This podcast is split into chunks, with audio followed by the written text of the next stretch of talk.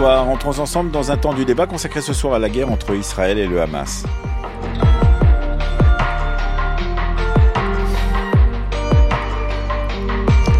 À l'ordre du jour ce soir, quels sont aujourd'hui les buts de guerre de Benjamin Netanyahou? Dès le lendemain du 7 octobre, le gouvernement israélien a assigné officiellement un triple objectif à l'opération intitulée euh, Épée de fer, éradiquer le Hamas, libérer les otages, empêcher Gaza de demeurer une menace pour la sécurité d'Israël. Nous en sommes aujourd'hui au 69e jour de guerre et les buts de guerre, comme le disent les militaires, n'ont pas changé visiblement. Entre-temps, une centaine d'otages ont été libérés pendant la trêve de fin novembre en échange de 240 euh, prisonniers palestiniens 116 soldats israéliens ont été tués et selon le ministère de la Santé du Hamas, plus de 18 000 personnes seraient mortes dans les bombardements sur Gaza. Le chef de la européenne, Joseph Borrell, décrivant lundi une situation humanitaire apocalyptique dans la bande de Gaza. Malgré les appels au cessez-le-feu, le premier ministre israélien Benjamin Netanyahou a affirmé hier que rien n'arrêtera Israël sur le chemin de la victoire, ni la mort des soldats, ni les pressions internationales en faveur d'un cessez-le-feu. Cessez-le-feu d'ailleurs refusé vendredi dernier par les États-Unis lors d'un vote au Conseil de sécurité de l'ONU. Mais le gouvernement israélien peut-il tenir ses objectifs de guerre dans les quelques semaines que lui laisse a priori le président Biden Pour la conclure, nous en discutons avec nos trois invités, avec Samy Cohen qui est en studio avec nous. Bonsoir. Bonsoir. Merci d'être avec nous. Vous êtes directeur de recherche émérite au Centre d'études et de recherche internationale de Sciences Po et vous avez notamment publié Tzahal à l'épreuve du terrorisme, c'était en 2009 au seuil, et Israël, une démocratie fragile, chez Fayard en 2020. 2021 à distance avec nous. Hugh Lovat, euh, bonsoir. Bonsoir. Vous êtes chercheur spécialiste du Proche-Orient à l'European Council on Foreign Relations et avec nous également à distance Anne-Sophie Seban-Bécache. Bonsoir. Bonsoir. Vous êtes euh, docteur en géopolitique et directrice de l'American Jewish Committee à Paris.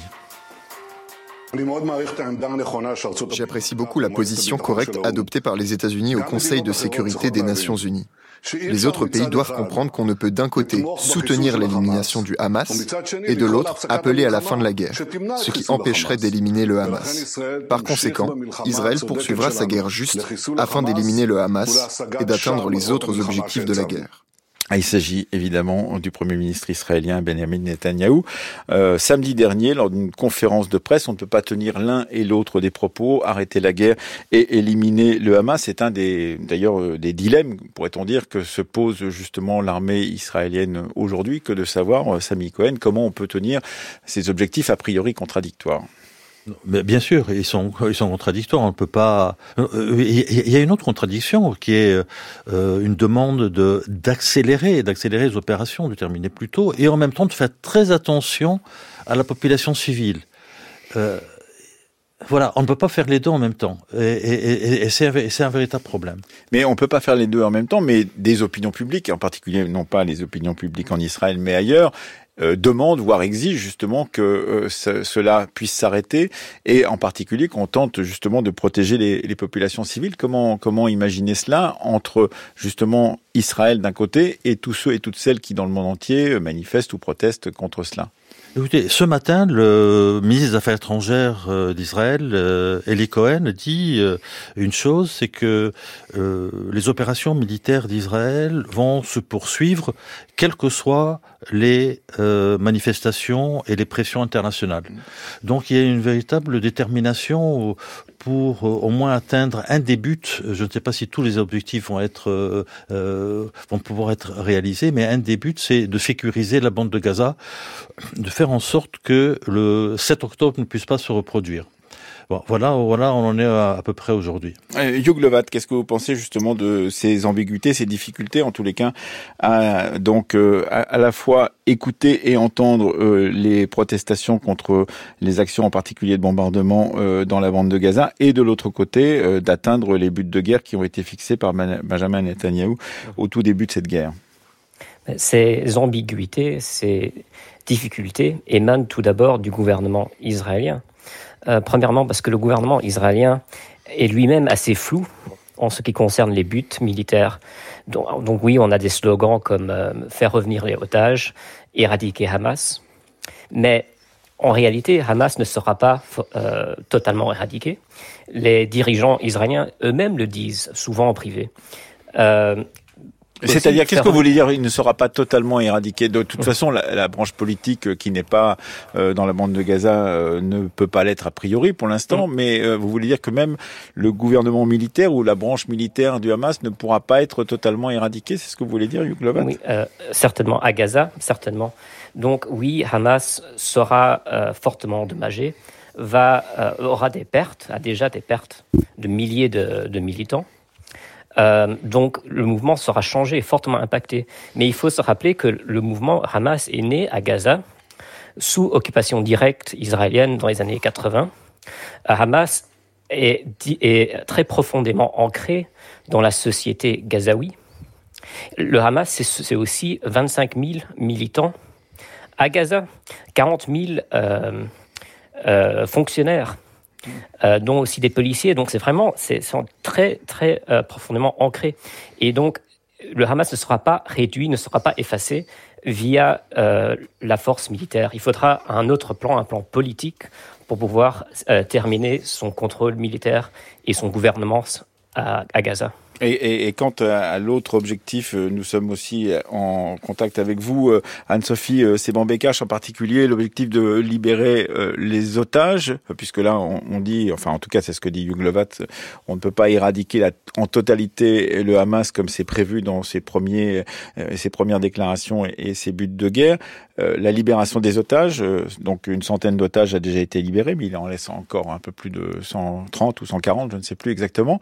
Est-ce que cela, c'est envisageable c'est un objectif qui été fixé euh, dès le départ euh, par, euh, par Israël également. Et on a vu que dans le cours de cette guerre, il y a eu une première pause qui a effectivement permis la libération d'une centaine d'otages. ce qui n'a pas empêché Israël de, rester aligné sur ses premiers objectifs, mmh. qui étaient de poursuivre cette opération militaire jusqu'à l'élimination du Hamas. Alors après, pour revenir sur cette question, euh, on peut jouer sur les mots, mais en tout cas, ce qui est annoncé, et je relisais encore euh, tout à l'heure euh, la dernière note publiée par l'état-major de Tsal, qui date du 12 décembre sur les objectifs de guerre, et il s'agit plus, plus précisément hein, de démanteler les infrastructures militaires et administratives du Hamas dans la bande de Gaza, tout en, tout en considérant que cet objectif doit être celui aussi de la communauté internationale, ce qui implique l'idée d'un effort aussi d'acteurs extérieurs pour plus largement euh, éliminer la capacité du Hamas à se réarmer, à se refinancer. Euh, tout ça pour dire qu'effectivement, une opération militaire, dans tous les cas, ne suffirait pas pour éliminer totalement et sur le long terme la menace que peut représenter euh, le Hamas, mhm. non seulement pour Israël, mais, mais aussi pour, euh, pour le monde. Et, et, et cet objectif-là, il est, il, est très clair, il n'a mhm. pas changé. Et sur les otages, un élément qui est intéressant que je voulais euh, amener dans, dans le débat, c'est un article qui a été publié aujourd'hui dans le Jerusalem Post et qui détaille une proposition faite par ce groupe d'anciens euh, d'anciens dirigeants des, des, services de renseignement, non, d'anciens, pardon, d'anciens euh, chefs d'état-major de l'armée israélienne, mhm. et qui a fait cette proposition au cabinet de guerre de proposer euh, une nouvelle négociation qui permettrait la libération de tous les otages en échange d'une libération des prisonniers palestiniens et de l'autorisation par Israël d'expulser les leaders du Hamas dans, des pays, dans un pays tiers euh, ça peut être le Qatar, l'Iran, la Turquie. Et, et le, donc ce groupe CIS euh, avance comme idée que cela permettrait finalement à Israël d'à la fois remplir, enfin de, de, de, sortir effectivement de cette contradiction mhm. et de permettre euh, de remplir ses buts, de guerre, c'est-à-dire au départ l'élimination de la menace du Hamas dans la bande de Gaza uniquement et la libération des otages, tout en considérant euh, sans doute que ce, combat contre les, euh, en tout cas les auteurs de l'attaque du 7 octobre pourrait se poursuivre plus tard à l'étranger, comme ce fut le cas euh, dans le, précédent qui a été Munich, où on a vu comment Israël a pendant des années a, a continué à poursuivre à l'étranger les auteurs, les complices de, de l'attaque qui mhm. avait été menée à ce moment-là. Donc je trouve cet élément intéressant qui a été qui a été détaillé aujourd'hui et qui pose, qui pose un certain nombre de questions. On pourra y revenir, mais je ne vais pas être euh, trop long. On, va continuer à en discuter, bien évidemment. Euh, Sami Cohen, l'ancien euh, Premier ministre israélien et Barak, euh, dit libérer les otages n'est pas plus important que détruire le Hamas, mais c'est plus urgent, ça doit être considéré comme une priorité absolue. On ne sait pas très bien quelle est la première de ces trois priorités qui ont été données par le par le, le gouvernement Netanyahou. Est-ce que vous savez, vous, donc, comment ça se classe entre ces trois priorités? Non, on ne sait pas très bien parce que la situation est très complexe. Euh, les, les, familles des otages veulent évidemment en priorité récupérer leurs proches qui ont été euh, kidnappés et se trouvent euh, se trouvent dans la bande de Gaza. Bon, ça c'est naturel, c'est c'est évident. Maintenant, pour beaucoup, il s'agit également de de se débarrasser de la menace du Hamas. Les, les, deux, les deux sont prioritaires. C'est ce qui, ce, qui rend la chose très compliquée. Euh, et, il y a une chose ce qui concerne la, la libération des otages. Moi, il me semble que euh, le, Hamas, si on essaie de suivre sa, sa stratégie et, et, son, son mode de réflexion, n'acceptera jamais de se libérer, de libérer tous les otages. Parce que les otages, en fait, en tout cas une partie d'entre eux, c'est un peu de, de bouclier euh, contre euh, euh, une ultime, un ultime peut-être stade de, de l'offensive israélienne. à mon avis, ils vont continuer à les garder. Et, voilà, ce qui rend les choses très difficiles parce que plus on plus euh, l'armée progresse sur le terrain, et plus euh, la question des otages se pose de manière euh, de manière lancinante. Il y a, eu des, des, des, situations où l'armée a en fait découvert des otages déjà décédés. Mm. Bon, voilà, donc c'est extrêmement compliqué. Les gens veulent tout, ils veulent les deux, et c'est sur le terrain, c'est très compliqué. Est-ce que vous avez l'impression, euh, Sami Cohen, qu'il y a euh, un débat ou aucun débat. J'ai cité Ehud Barak, ancien Premier ministre, euh, qui euh, dit ouais, on peut imaginer euh, une priorité par rapport d'une une des priorités en premier par rapport aux autres. Mais est-ce qu'il y a un débat dans la société israélienne aujourd'hui ou est-ce qu'au bout du compte ce débat est plus ou moins étouffé tout simplement parce que la majorité de la population est derrière le cabinet de guerre? Écoutez, il y a en Israël un consensus patriotique euh, autour euh, du gouvernement, autour de l'armée surtout, pour euh, permettre à Tzal de poursuivre les objectifs sans les gêner. ce qui est assez intéressant, c'est que dans les sondages d'opinion qui ont été faits tout de suite après le 7 octobre, les Israéliens montraient que leur soutien au gouvernement avait chuté de manière considérable par contre, pas par rapport à l'armée. Le soutien à l'armée, l'opinion, les opinions positives pour l'armée restent euh, très élevées malgré, mm.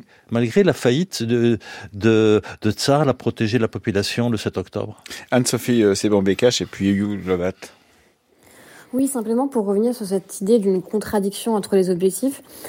Un élément qui permet de, de, revoir un peu, un peu ça, c'est aussi de, de, de, comprendre dans quelles conditions les premiers otages ont été libérés. Et il y a eu bien sûr ce qui a joué les négociations entre les chefs euh, des renseignements au Qatar, euh, américains, israéliens, mais c'est aussi la pression militaire du début de cette opération euh, militaire qui a, a, a mis, a mis le Hamas dans une position beaucoup plus délicate, qui les a aussi conduits à accepter ce deal, à aller vers un deal pour souffler, pour obtenir cette trêve humanitaire, mais ce cessez-le-feu euh, euh, pendant un temps qui, qui, qui, leur permettait de, de se réorganiser. Donc il faut bien avoir euh, cet élément euh, mm. là en tête.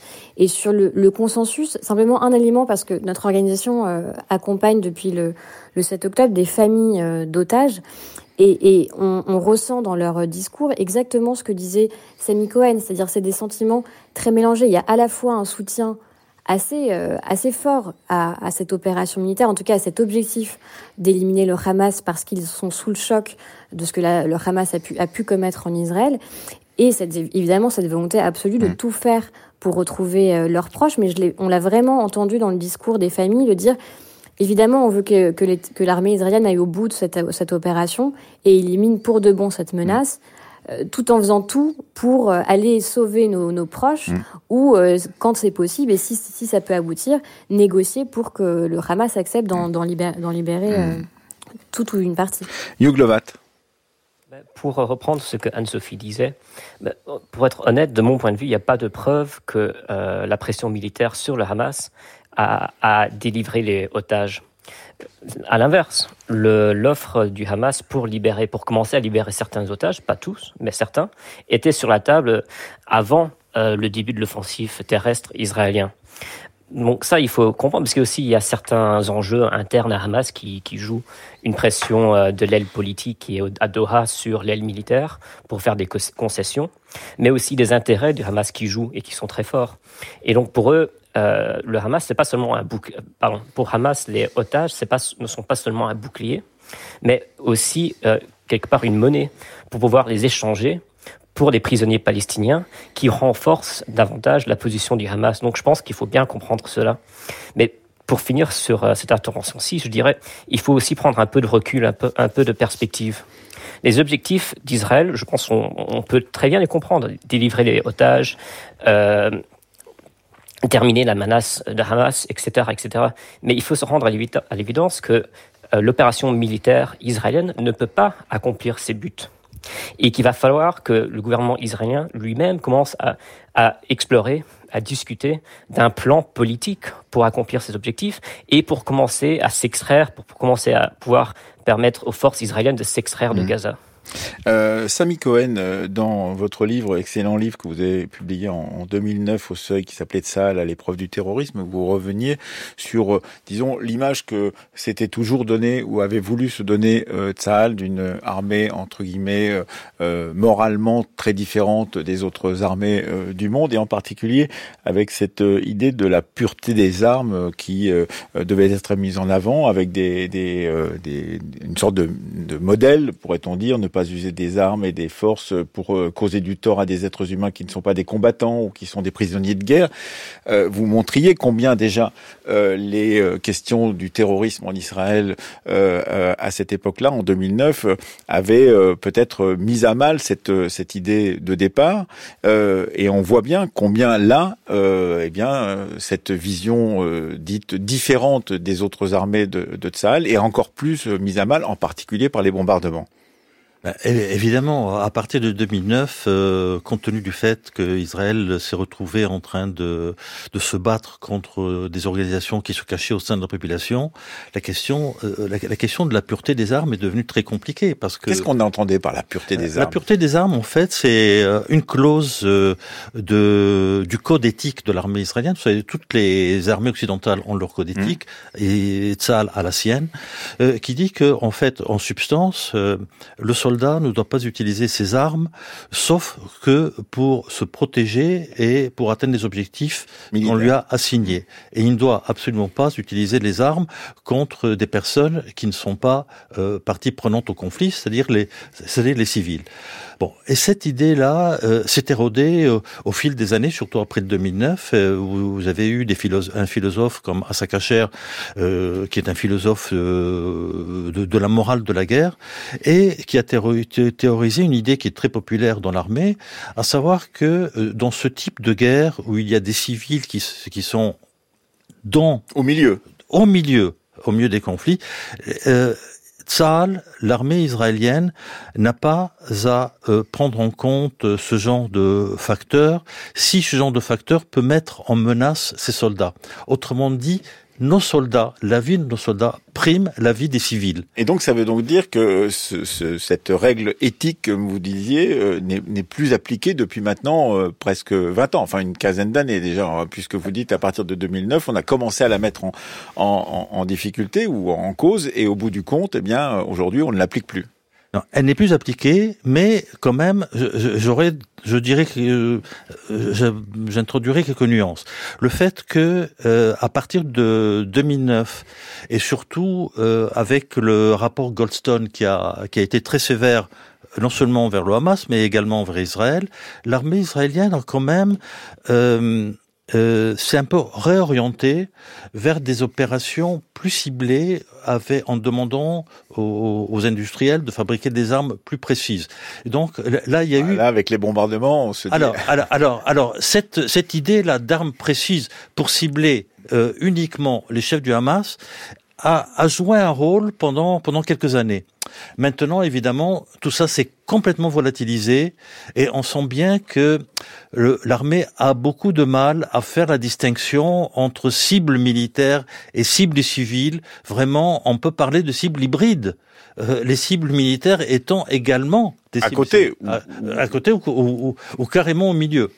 18h40 sur France Culture, euh, nous posons cette question. Quels sont aujourd'hui les buts de guerre de Benjamin Netanyahou en compagnie, vous venez de l'entendre, du directeur de recherche émérite au Centre d'études et de recherche internationale de Sciences Po, Sami Cohen, de Hugh Levat, qui est euh, chercheur spécialiste euh, du Proche-Orient, et de Anne-Sophie Séban-Bécache, qui est docteur en géopolitique et directrice de l'American Jewish Committee Paris.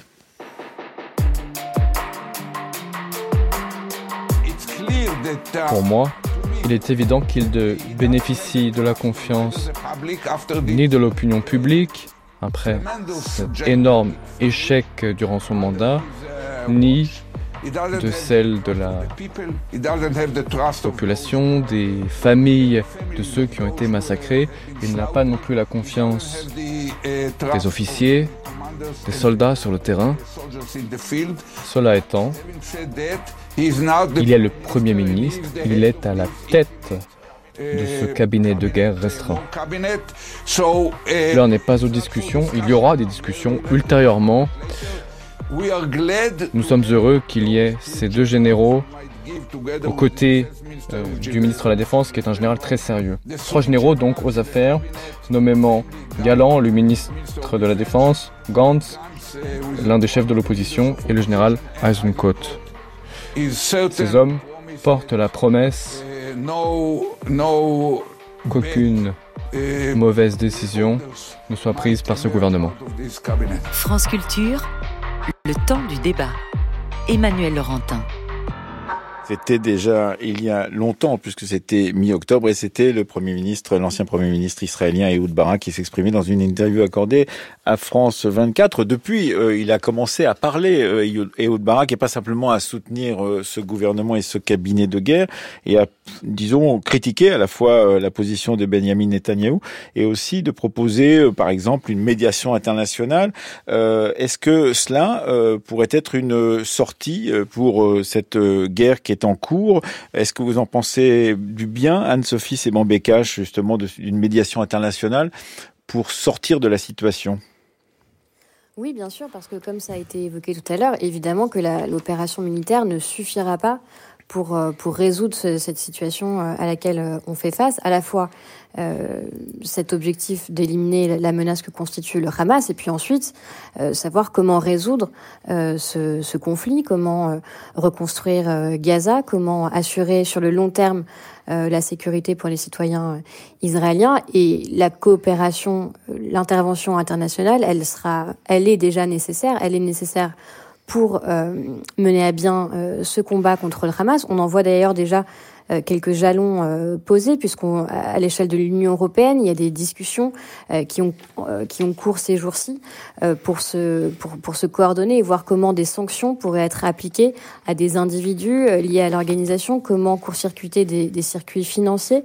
Londres vient d'annoncer aujourd'hui des sanctions euh, ciblés sur des individus, euh, en l'occurrence liés euh, à Al-Quds, l'unité d'élite des gardes de la révolution en Iran, mais, mais liés à des activités de déstabilisation en Israël. Donc ça, c'est la, la, la, première partie où évidemment que la, la, coordination internationale est importante. Et ensuite, sur l'après, sur la sécurisation de la bande de Gaza, on ne voit pas comment on pourrait faire autrement que de, de voir une, force internationale. Alors moi, je dirais avant tout régionale, avec des forces des États voisins, intervenir pour, euh, pour sécuriser et servir en quelque sorte de transition vers euh, une sécurisation et une, reconstru mmh. une reconstruction de Gaza qui serait ensuite assurée par euh, l'autorité palestinienne, une autorité palestinienne ravivée, comme l'a notamment euh, euh présenté l'administration américaine mm. ces, ces, ces jours-ci. Oui, en, tout cas, sur ce point, Yuglovat,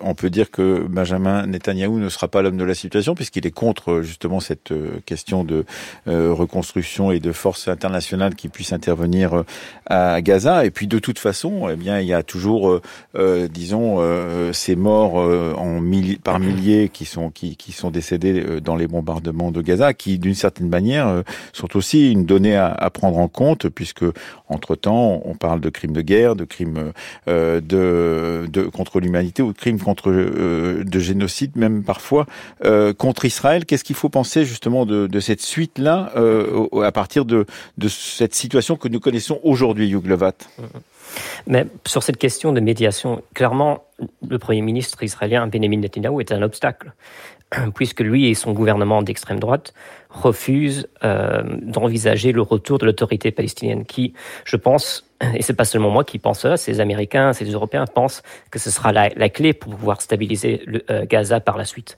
Ça va pas pouvoir se passer tout de suite, mais clairement, le retour de l'autorité palestinienne est un élément clé dans le futur, quelque chose que Netanyahu refuse. Mais aussi, il faut dire que Bien sûr, la violence, euh, les atrocités commises par le Hamas le 7 octobre ne peuvent pas être justifiées. Mais clairement, il y a un contexte. Il y a un contexte d'occupation de territoires palestiniennes depuis des décennies, d'un projet de colonisation euh, qui continue. Et moi, je dirais une réalité euh, d'aparté qui se crée euh, dans les territoires occupés. Et encore une fois, c'est pas pour justifier la violence, mais c'est pour comprendre une des raisons qu'on trouve cette violence. Et c'est important parce que on parle de Gaza, on parle du besoin d'une sécurité à Gaza pour les Israéliens.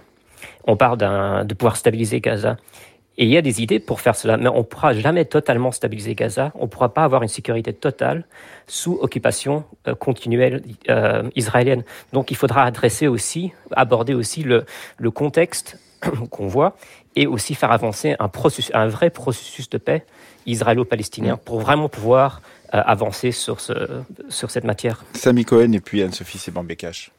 Euh, écoutez, l'introduction de l'autorité palestinienne dans le circuit de, du post-conflit semble euh, saine et logique. Le problème, c'est que la droite israélienne et n'en veut pas. Et n'en veut pas pour une raison très simple, c'est que Mahmoud Abbas a dit, je veux bien, je veux bien que l'autorité palestinienne euh, s'occupe de cette question, mais à condition qu'il y ait une négociation globale une solution globale politique euh, euh, qui conduise véritablement à la création d'un État palestinien. Et ça, Netanyahu n'en veut pas. Et donc, mais Netanyahou n'est pas seul euh, politiquement. Il est momentanément, il est, il était toujours très contesté d'une certaine manière. Il a la tête du gouvernement de, de, de crise aujourd'hui et de guerre, mais il ne sera peut-être pas là tout le temps. Et est-ce qu'il y a d'autres alternatives pour être Non, écoutez, je pense que le, le point fondamentale, c'est l'opinion publique israélienne. Mm. C'est pas tel ou tel dirigeant. Euh, aujourd'hui, il n'y a pas en Israël de dirigeant de grande envergure, ça il faut le dire. Euh, l'opinion publique, c'est elle qui va décider. L'opinion publique, elle est à droite, à droite toute. Aujourd'hui, euh, a été publié un sondage qui montre un soutien massif, en tous les cas, en tous les cas, plus important que par le passé au Hamas par rapport à l'autorité palestinienne et euh, dans, dans, dans, les territoires Dans les territoires et dans la bande de Gaza. Hmm. Et notamment le fait que euh, les, les, les, les, Palestiniens de Cisjordanie approuvent l'attaque du 7 octobre. Quand vous avez un sondage pareil, qu'est-ce que les Israéliens vont penser Avec, Ils vont se dire, vous voulez qu'on négocie la création d'un État palestinien avec avec qui Avec des gens qui approuvent le 7 octobre Mais déjà autrefois, déjà il y a des années, que l'opinion publique israélienne euh, ne s'intéresse pas à la question palestinienne, mais aujourd'hui, ça me semble totalement, mais totalement infaisable. Vous voulez dire qu'on bâtit euh, euh, une sorte d'avenir de château en Espagne qui est absolument impossible de, de, de, de voir le jeu, dont, euh, dont on ne peut pas imaginer qu'il puisse être construit d'ici quelques temps. Non, dans le contexte actuel, la, la, négociation en vue de la solution en deux États qui est réclamée par les États-Unis, par l'Europe, moi, elle me semble totalement, totalement irréaliste dans l'immédiat. Euh, Yuglovat et puis euh, Anne-Sophie Seban-Bekash. Yuglovat brièvement et Anne-Sophie Seban-Bekash. Oui, encore une fois, clairement, il y a un contexte euh, et on voit en effet euh, une montée de, de soutien euh, auprès du public palestinien pour le recours, à la violence contre Israël, pour la résistance armée contre Israël, comme les Palestiniens le, décriraient. Et si on voit ce, ce de, soutien pour, euh, euh, la violence, c'est parce que le, chemin de la politique, de la diplomatie, a échoué. On a eu 30 ans d'un processus de paix qui a échoué. Et donc, les Palestiniens réagissent à cela. Et pour eux, la seule façon de pouvoir, atteindre, de pouvoir atteindre leurs droits d'avoir un État indépendant, c'est via mm. la lutte armée. Et donc ça, je pense qu'il faut vraiment tenir cela en tête.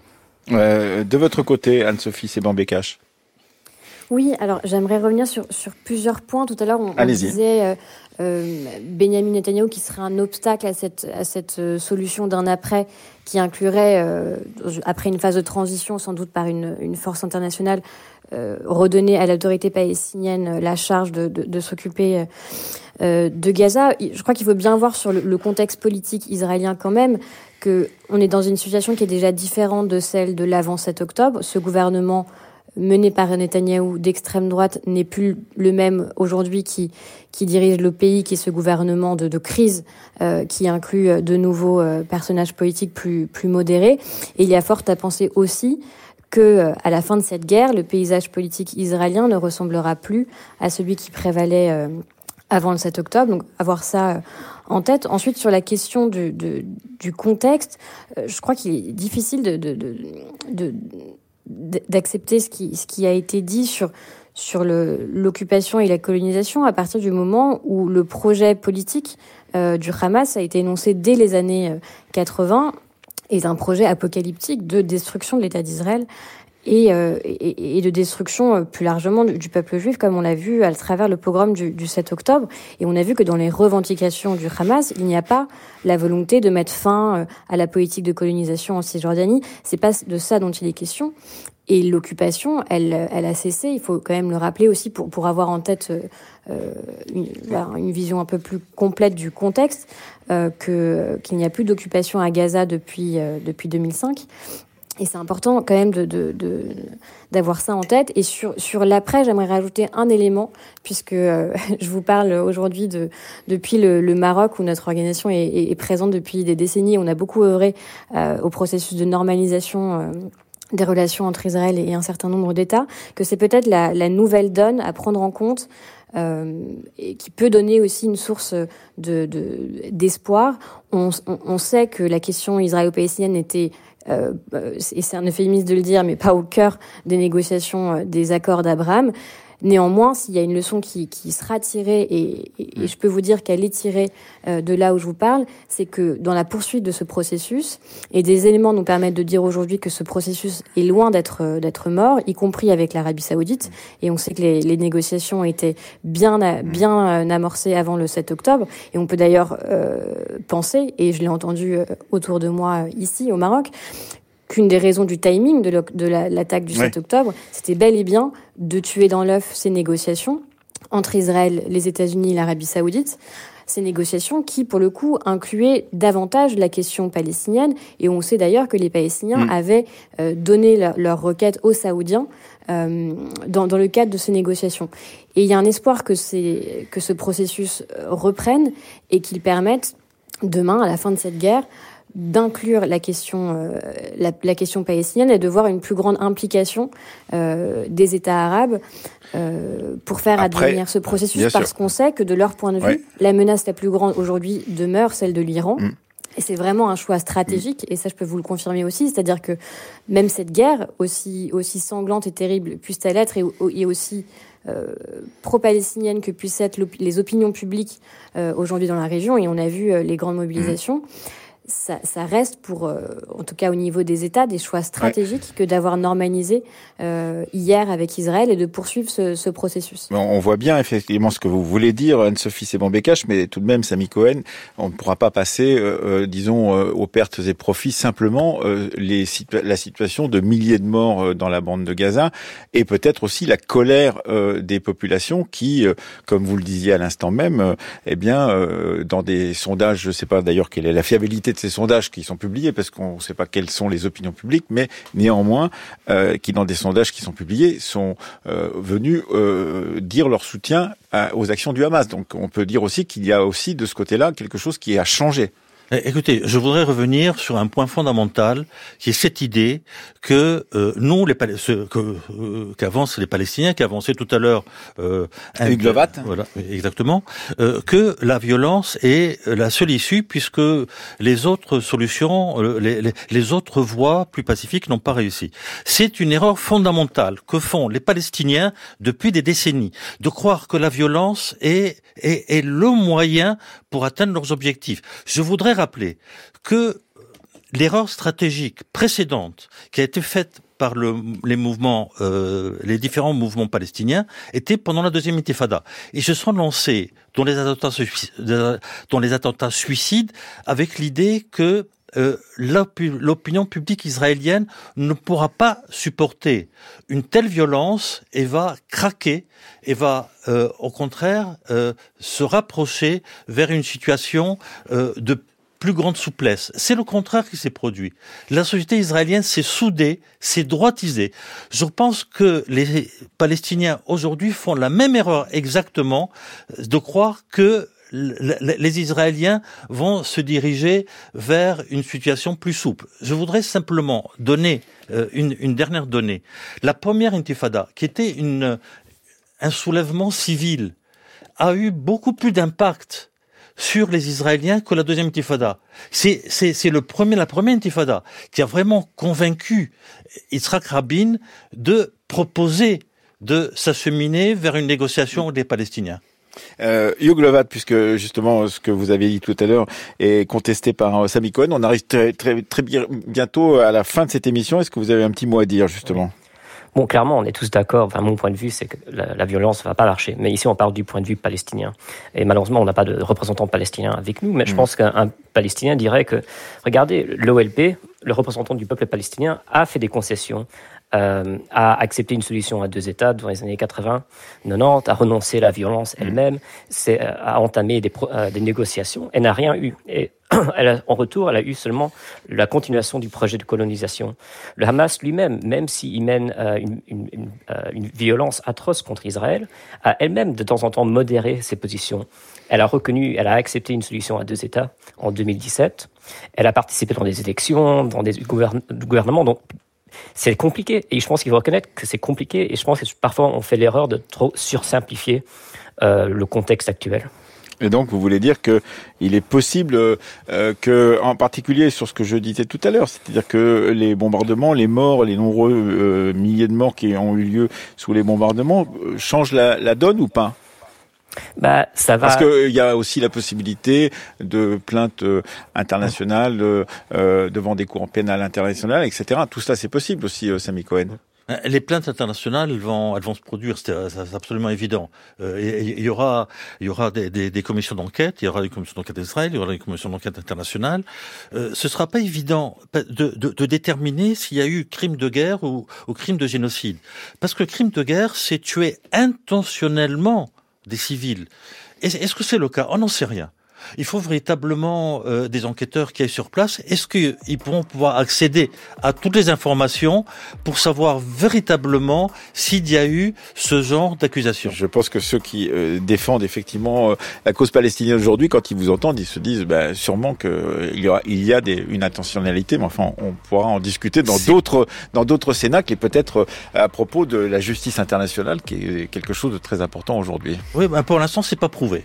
Merci en tout cas à tous les trois. Sami Cohen, euh, Hugh et Anne-Sophie euh, Seban-Becage d'avoir été avec nous pour débattre de cette question des buts de guerre aujourd'hui du gouvernement Netanyahou. Le temps du débat a été préparé ce soir par Fanny Richet, Roxane Poulain, Mathias Mégini, Nina Stéphanie Villeneuve, réalisé par Laurence Malondin avec à la technique Nicolas Bonnet.